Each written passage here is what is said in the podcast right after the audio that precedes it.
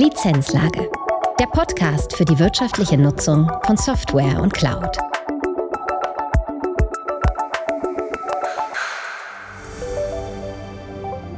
Herzlich willkommen zu einer neuen Folge der Lizenzlage. In dieser Folge geht es um die Beschaffung von Tailspend Software.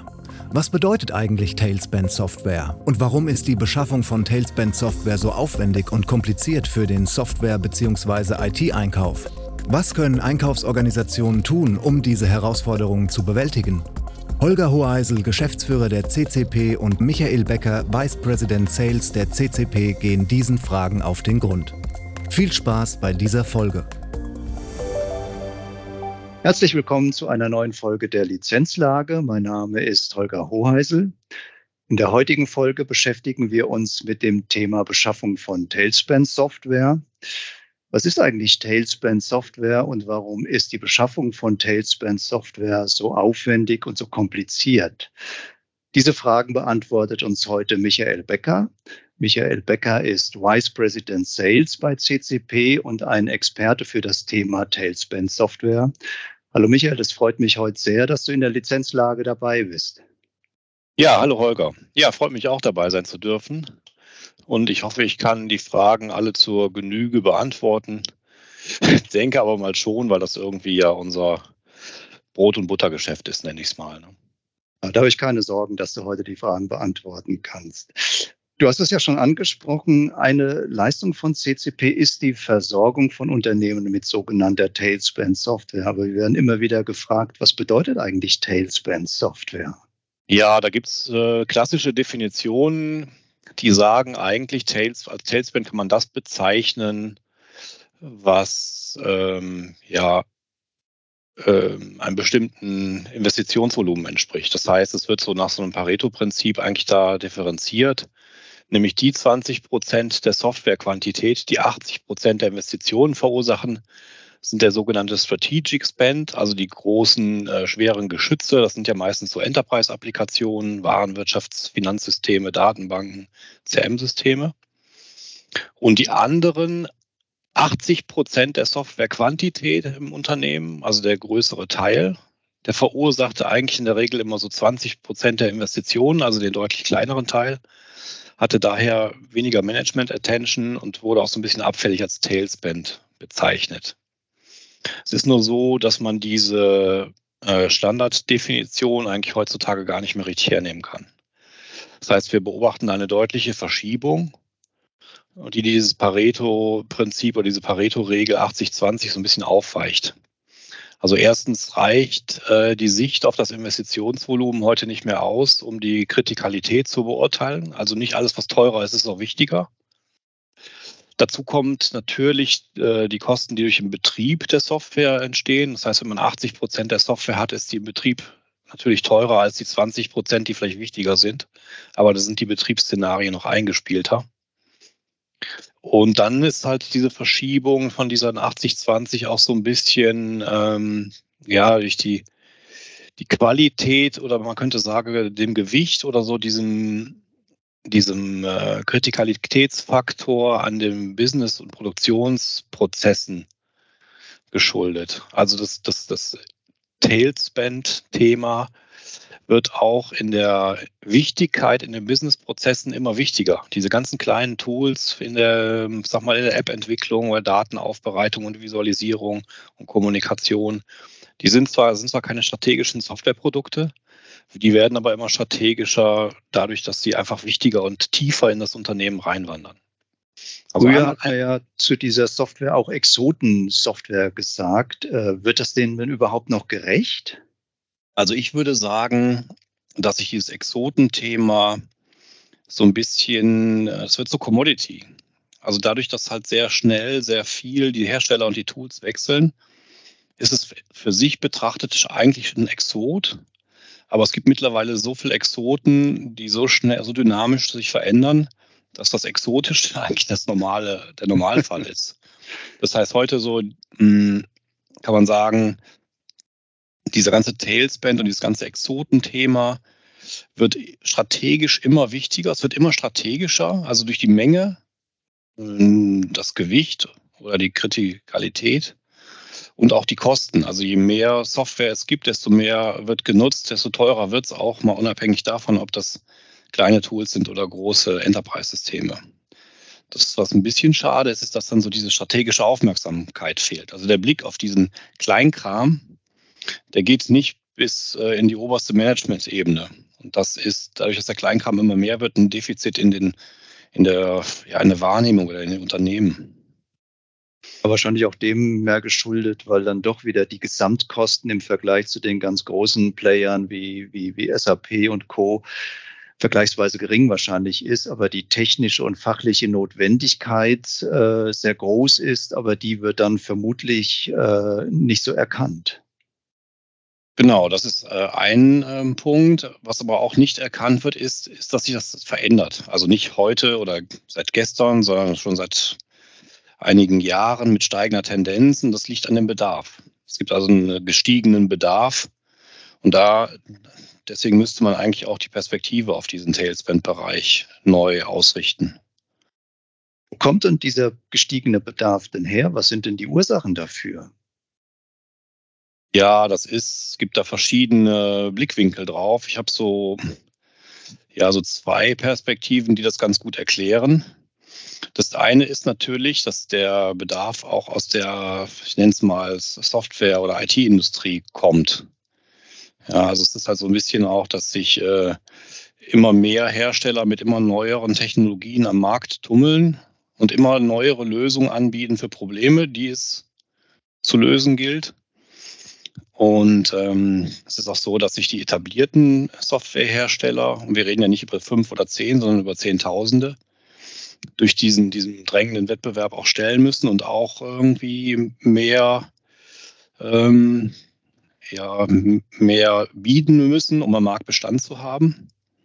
Und durch diesen riesigen Wettbewerb dringt natürlich so ein bisschen der Fokus auch auf den Shareholder Value, nicht nur auf diesen, den Kundenwert bei der Software. Und dadurch erklärt sich auch so ein bisschen die Innovationsfreude. Also man muss halt ständig was Neues äh, machen, um was verkaufen zu können oder jemanden zu verdrängen oder eine neue Funktion anbieten oder ein neues ausgeklügeltes Lizenzkonzept. Und deswegen gehört diese Demand Creation eigentlich so zur Königsdisziplin der Softwarebranche. Also man muss den Leuten auch erklären, warum sie es brauchen. Man muss neue Wege beschreiten, damit man ein neues Produkt hat, was man am Markt etablieren kann. Und das ist ein Grund, warum es gestiegenen Bedarf gibt. Also es werden durch neue Technologien Situationen geschaffen, in denen man neue Lösungen braucht. Ich will also nicht sagen, bewusst nicht sagen, man schafft auch durch die Branche selber Probleme, die man dann selber lösen kann. Aber dieser, das ist so ein Grund, warum der Bedarf steigt. Es gibt mehr Dinge zu erledigen, mehr Dinge zu tun mit neuen Technologien, dadurch steigt der Bedarf. Das andere ist natürlich auch der Lifecycle. Diese Tailspend-Produkte sind ein bisschen kurzlebiger. Und äh, es gibt immer neue Sicherheitsanforderungen mit neuen Sicherheitslücken, neue Innovationen, mit neuen Darreichungsformen von Software, also zum Beispiel aus der Cloud als Subscription. Und das kreiert auch durch diese Weiterentwicklung regelmäßig neuen Bedarf. Da muss man manchmal ein bisschen genauer hingucken, weil der alter Wein in neuen Schläuchen verkauft wird. Auch um von der Industrie, ich sag mal, neue Lizenzmodelle oder neue Preismodelle besser durchsetzen zu können, wird das dann irgendwie so ein bisschen funktional erweitert, umgebaut und anders benannt. Aber das steigert den Bedarf. Das ist so ein Faktor. Der andere wesentliche Faktor, wodurch diese, dieser, ich sag mal, mehr oder weniger plötzlich enorm gestiegene Bedarf herrührt, ist eigentlich das Anwender- und Kundenverhalten und diese ganzen Technologietrends. Wenn, wenn wir Cloud, Mobilität und Digitalisierung denken, dann ist es ja nicht nur so, dass die Hersteller mehr Lösungen anbieten, sondern es ist ja dem Umstand geschuldet, dass der Kunde, der Endkunde, der Businesskunde oder der Entwickler im Unternehmen, dass die auch diese neueren, ähm, moderneren Lösungen bevorzugen und den Bedarf äh, forcieren. Das heißt, wenn man sich überlegt, wie viele Anwendungen vor 20 Jahren ein Durchschnittsbüroarbeiter auf dem PC hatte und wie viele äh, Anwendungen er heute hat auf seinem mobilen Endgerät und auf seinem Notebook, dann, ich, den Faktor kann man nicht benennen, ich weiß ihn jetzt auch nicht, aber es ist ein Mehrfaches. Ja, also diese ganzen häufiger, äh, diese immer mehr Anwendungen und Applikationen und Apps, die wollen ja auch häufiger äh, verändert und aktualisiert werden. Und dadurch entsteht dieser Bedarf. Und dann ist es auch so, dass die Anzahl der Benutzer, die viele Tools und Tailspin-Produkte nutzen im Unternehmen, signifikant viel höher ist als früher, weil es alles Commodity ist. Jeder möchte heute alles im Unternehmen nutzen, was geht. Das war ganz früher anders. Da gab es halt Super-User und bestimmte Benutzergruppen, die ein bestimmtes Tool haben durften. Und heute ist das durch Rollout-Mechanismen auch einfacher, das zu administrieren. Deswegen haben einfach auch mehr Leute mehr Applikationen. Das erklärt den Bedarf. Ja, und durch äh, SaaS und Subscription ist natürlich auch die Zugänglichkeit einfacher geworden, weil man ja schnell auch mal Dinge ausprobieren kann, ohne gleich die IT mit einbeziehen zu müssen. Ja, genau. Das ist äh, eine riesen Herausforderung. Also auf der einen Seite ist der Bezug von Software einfacher oder schneller, schneller gemacht, wie man so schön sagt. Ich glaube aber auch, dass ähm, das eine Kehrseite hat. Also es ist so, dass, äh, wenn man so die Herausforderungen dieser ganzen Tailspin-Thematik betrachtet, ist das natürlich die Beschaffung. Also man muss halt viel regelmäßig dynamisch beschaffen. Das ist ein Problem für die Beschaffungsorganisation, die Instanz, die einkauft. Aber das geht ja äh, über die Beschaffung hinaus. Ja, das heißt, die Infrastrukturen verändern sich äh, technologisch. Ähm, das bringt ganz andere Aufgaben und Problemstellungen mit sich in Bezug auf den Tailspend. Nämlich die Frage, wer kümmert sich denn von tausend Applikationen im Unternehmen um die Aktualität, um die Benutzerverwaltung, um das Asset Management und auch um die Security. Die Komponenten sind, haben ja Abhängigkeiten und das erzeugt so ein dynamisches Umfeld, was eine Herausforderung ist für diesen Tailspend, weil das muss auch im Betrieb gemanagt werden. Ja. Ein anderes, anderes Phänomen ist das Kostenmanagement. Also wenn man viele Dinge leicht, schnell beschaffen kann, muss man sich auch die Frage stellen, wie werde ich es denn wieder los, wenn es nicht genutzt wird, wenn es nicht gebraucht wird? Habe ich dann Abonnementverpflichtungen oder kann ich es einfach abschalten oder verlängert sich das automatisch? Und das sind auch so Herausforderungen, die äh, nicht zu unterschätzen sind.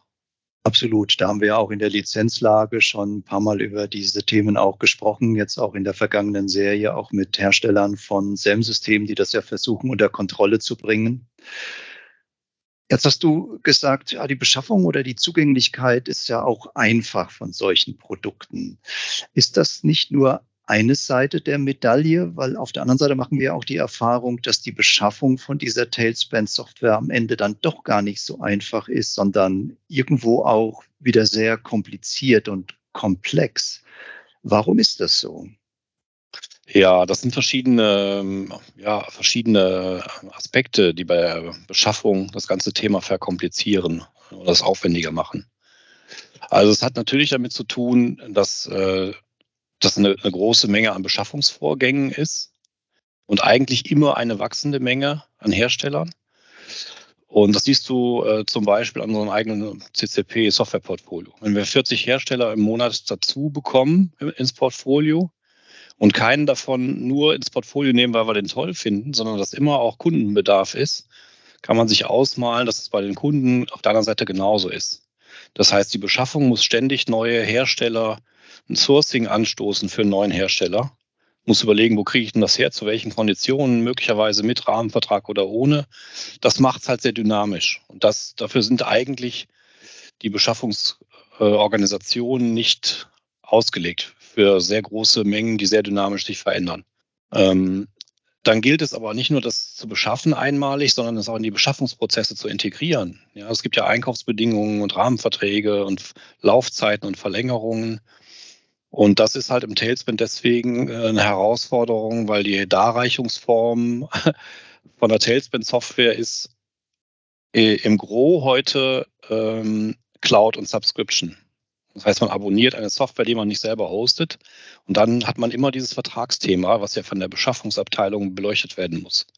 Und man hat diesen Verwaltungsaufwand. Am, am schlechtesten, im schlechtesten Fall bei zehn verschiedenen Softwarelösungen in zehn verschiedenen Portalen vom Hersteller. Und dafür sind die Organisationen nicht gemacht, die Beschaffungsorganisationen. Also wer macht das alles? Ja, wer, wer verfolgt den äh, Anspruch an Compliance und Sicherheit und Abhängigkeiten nach bei der Beschaffung? Das muss ja ständig überprüft werden.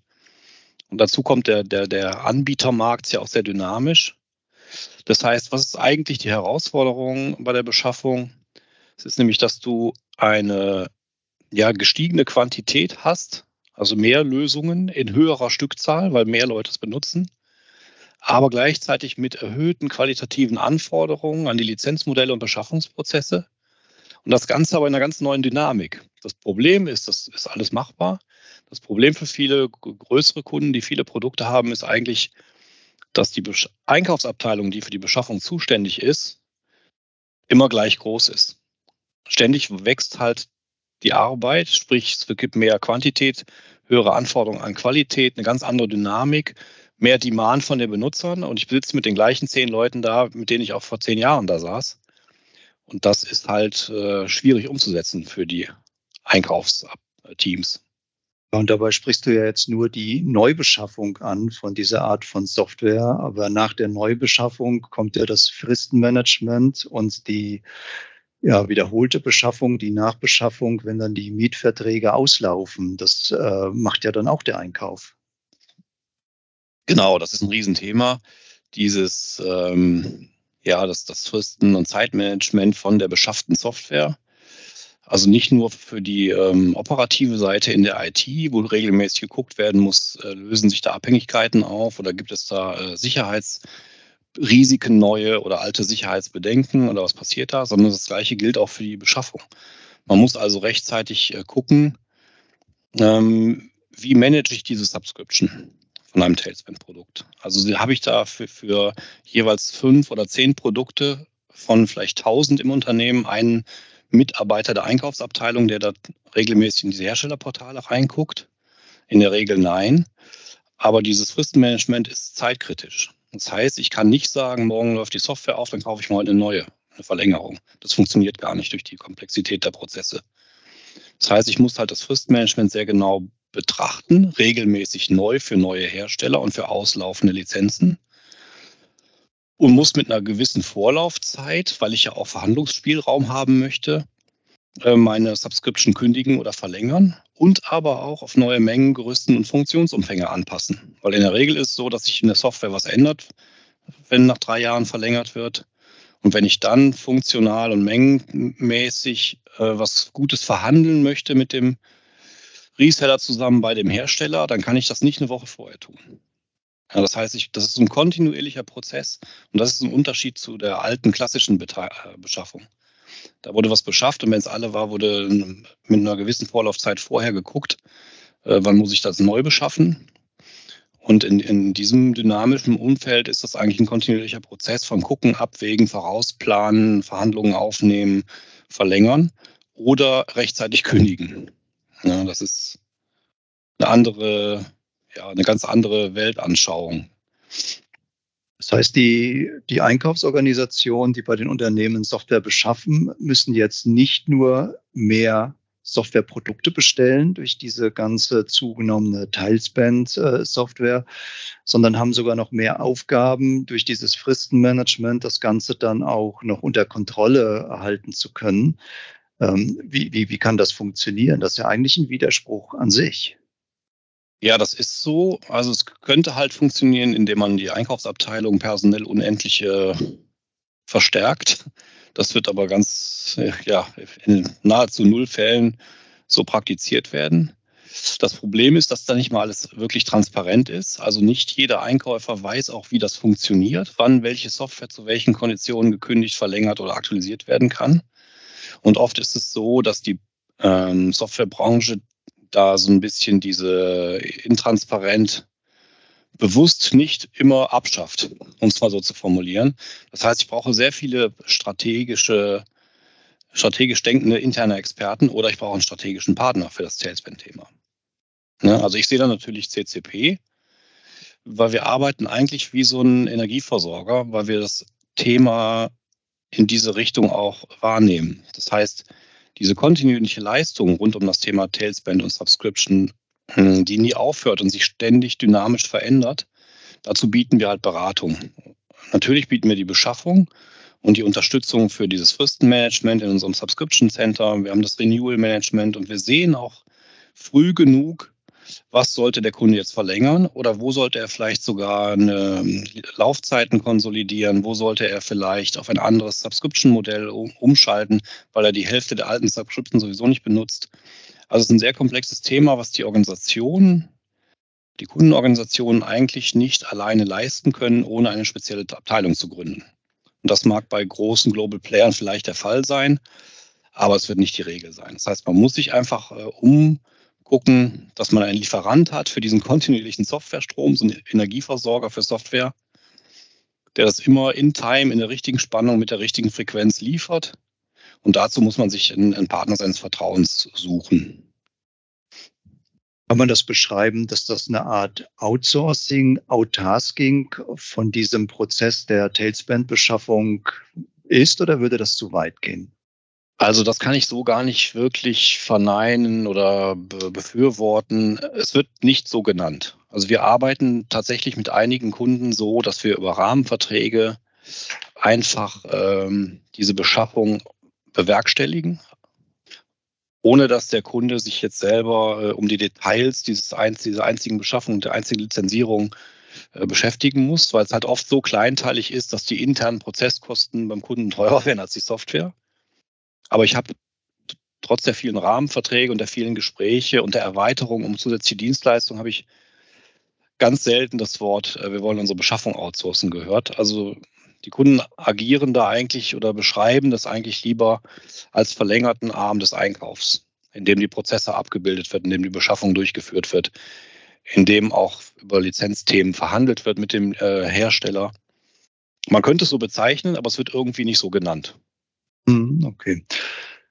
Jetzt hört sich das nach viel Einzelbeschaffungen an, nach viel wiederkehrenden Beschaffungen, wenn dann die äh, Mietverträge ausgelaufen sind. Ist denn in diesem Tailspend-Bereich auch üblich, Verträge, Lizenzverträge mit den Herstellern abzuschließen, um Volumenrabatte zu bekommen, um vielleicht auch bessere äh, andere Konditionen zu bekommen? Oder ist das in diesem Tailspend-Geschäft eher unüblich? Nee, das könnt, kann man nicht sagen, dass es unüblich ist. Es ist nicht die Regel. Es gibt es aber, ähm, ja, ich sag mal, relativ häufig. Das ist aber auch ein nicht wirklich transparentes und für den Kunden manchmal äh, zweischneidiges Schwert. Also man wird im Grunde verführt, äh, die nächsthöhere Staffel zu nehmen und bei langfristigen Subscriptions, die alle ein, zwei, drei oder fünf Jahre verlängert werden, hat der Hersteller natürlich auch gewisse Vorstellungen von einem Funktions- und Stückzahlwachstum. Das heißt, wenn man äh, eine höhere Staffel nimmt, äh, kann das ein böses Erwachen geben bei der Verlängerung, weil man mit dieser höheren Staffel die verknüpften Wachstumsziele gar nicht erreichen kann. Also wenn ich 900 Leute habe, sage ich mal, zieht's, nehme eine Tausender Lizenz, äh, soll aber 10% wachsen pro Jahr, dann funktioniert das ja gar nicht. Das heißt, man muss, und das ist eine Spezialität in der Lizenzberatung bei CCP, dass wir sehr genau gucken, welches Konstrukt macht denn Sinn? Über welchen Zeitraum? Wo kann man wechseln? Wo kann man verschiedene Formen der Lizenzierung? Es gibt ja verschiedene äh, Lizenzierungsformen auch, mal unabhängig von den Lizenzkosten. Also in welches Konstrukt kann ich mich reinbegeben? Weil das ist etwas, was nicht so einfach ist, nicht wirklich transparent ist. Und das ist, wenn man auch an eine Exit-Strategie denkt, ist das etwas, was die Hersteller über den Daumen gepeilt im Schnitt nicht gerne diskutieren, eine Exit-Strategie, weil das wollen die natürlich nicht. Aber wir können mit dem Kunden gemeinsam überlegen, wie lange brauchst du das und was kann vielleicht der nächste strategische äh, Schritt sein äh, in deiner IT-Ausrichtung. Also man muss ja auf diese Themen gefasst sein, dass man nicht alles unendlich lange behält und unendlich viel wachsen lässt. Das funktioniert ja auch nicht. Und deswegen ist eine Beratung bei diesen Tailspend-Lizenzkonstrukten, die in der Regel äh, mehrjährige Subscriptions sind, eine Beratung und eine, eine, in die Zukunft gerichtete Betrachtung eigentlich sehr wichtig. Und auch das ist ein Problem, was viele Einkaufsorganisationen gar nicht leisten können. Das heißt, ein wichtiger Punkt jetzt bei dem Fristenmanagement ist nicht nur auf die rechtzeitige Verlängerung zu schauen, sondern genauso wichtig ist dann auch zu schauen, was kann ich denn kündigen, was muss ich denn kündigen, um nicht Kosten zusätzlich zu haben, wo ich dann am Ende keinen Nutzen davon habe. Genau, genau. Und das geht ja noch weiter. Also nicht nur so, dass du dann eine Software als Subscription äh, abonniert hast, die du nicht nutzt, sondern das zieht ja auch andere Ressourcen. Ja? Also auch eine nicht genutzte Lizenz wird von der IT administriert, äh, belegt, äh, Speicher und Rechenkapazitäten in der Cloud, was auch immer. Also dieses ganze Kostenmanagement äh, muss man halt immer wieder regelmäßig betrachten. Es reicht halt nicht, äh, vor der Beschaffung und kurz vor der Verlängerung zu entscheiden, ich muss verlängern oder kündigen, sondern man muss unterjährig immer gucken, kann ich vielleicht auch durch Funktions- oder äh, Stückzahlkonsolidierung, durch Laufzeitkonsolidierung da einfach einen wirtschaftlichen, eine wirtschaftliche Verbesserung äh, erzielen. Und das macht halt jemand wie CCP, der sich diesem Thema explizit annimmt. Und das heißt, in der Summe wird dann die Anzahl der Transaktionen äh, etwas reduziert, um das Thema dann beherrschbarer zu halten für den Kunden. Ja, zum einen das und dann ist es ja auch so, dass diese Transaktionen in, ähm, zum Teil in, in, Tools und Portalen durchgeführt äh, werden, wo wir als Spezialist ähm, durch das tägliche Arbeiten ähm, uns auskennen wie in unserer eigenen Westentasche. Aber jetzt stelle jemand in einer großen Organisation vor, der ein, zweimal im Jahr sich dann wieder mit dem Tool, was er eine Viertelstunde benutzt, wieder neu vertraut machen muss. Und dann kommt auch jeder normale Mensch da an seine Grenzen, wenn du das nicht für eine Software machen musst, sondern für zehn oder hundert.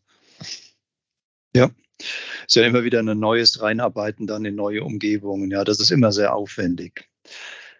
Wenn du jetzt unseren Hörern einen, einen Rat, einen Tipp geben, geben kannst, was, was würdest du denen empfehlen? Was sollen sie tun?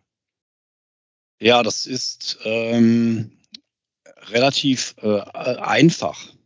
Es ist äh, einfach gesagt, wahrscheinlich aber nicht einfach umgesetzt. Also man muss schon einmal eine, eine Datenlage haben, die die Ausgangssituation beschreibt. Ja, also was habe ich, äh, in, in welchen Mengen, Gerüsten, also muss ich genau wissen, vielleicht in Datenbanken oder Software Asset Management Tools mal genau betrachten, was habe ich eigentlich und das abgleichen mit der Strategie, wo geht die Reise hin? Haben wir ein, Wachstum, stagniert unsere Benutzeranzahl? Haben wir vielleicht neue Geschäftsfelder? Brauchen wir andere Lösungen, um einfach auch diesen Tailspend äh, mal strategisch zu betrachten? Das, was ich äh, aus äh, Erfahrung unserer Kunden sagen kann, ist, wenn man diese Betrachtung dann mit einem Partner teilt und diskutiert, dann kann man erhebliche betriebswirtschaftliche Vorteile daraus ziehen. Ja, dann kann man nämlich genau überlegen, was, äh, wie wir es gerade benannt haben, was source ich out an Tailspend-Beschaffung, welche Prozessanteile, wie ähm, organisiere ich mein Lizenz, Subscription und äh, Asset- und Fristenmanagement und kann genau überlegen, was mache ich selber, was platziere ich in meiner Einkaufsabteilung, ähm, wie ist das ähm, wie konform ist das zu den Plänen äh, des CIOs in den nächsten 1, 2, 3, 4, 5 Jahren? Und wenn man diese Basisbetrachtung gemacht hat, dann kann man sich strategisch überlegen, mit wem man welches Thema äh, Schritt für Schritt umsetzt. Das wäre so meine Empfehlung. Klingt einfach, aber die Frage danach, äh, in welchem äh, Ordner jetzt welche Lizenzurkunde abgeheftet wurde, die Frage stellt man sich tatsächlich heute auch noch. Das heißt, die Umsetzung ist nicht so einfach.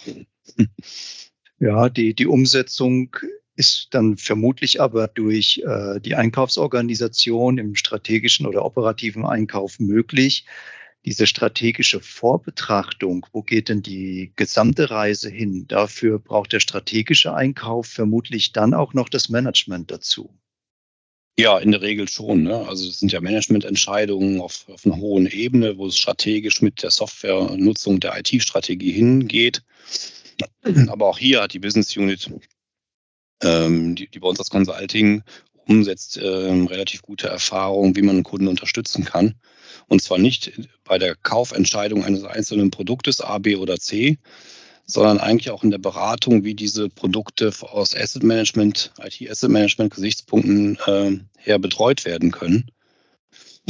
Und das äh, ist ja auch bei uns eine gern gewählte Dienstleistung, nämlich das Asset Management zu beraten, unter Umständen mit neu aufzubauen oder anders zu strukturieren und dann gegebenenfalls noch Teile outzusourcen, damit man es nicht selber machen muss.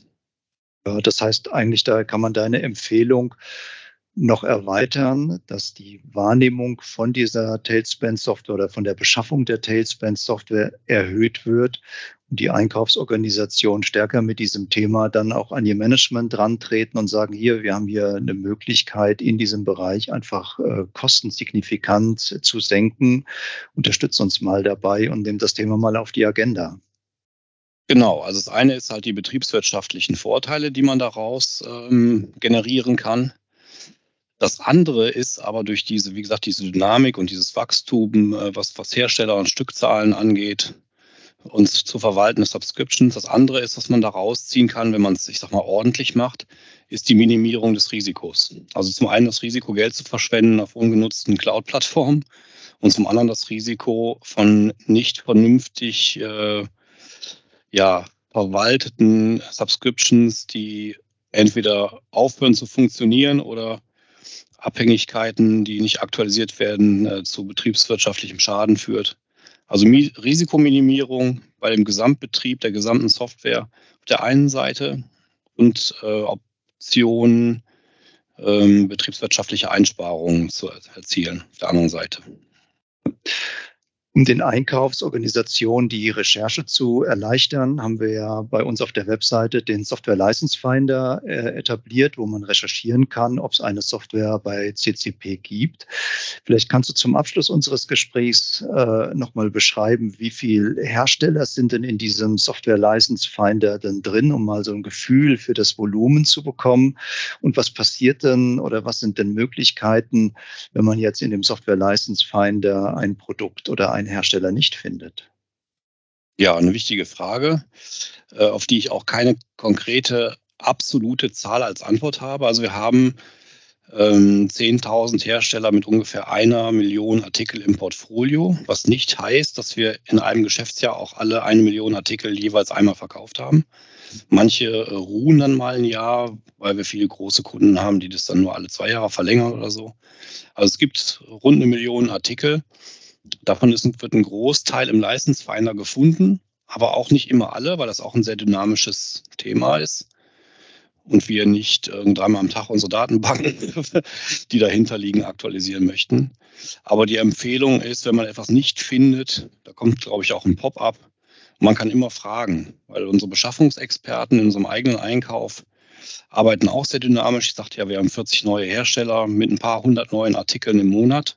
Und das passiert alles, weil äh, der, ein Kunde das haben will. Wir werden nie auf die Idee kommen, von alleine unser Portfolio zu erweitern.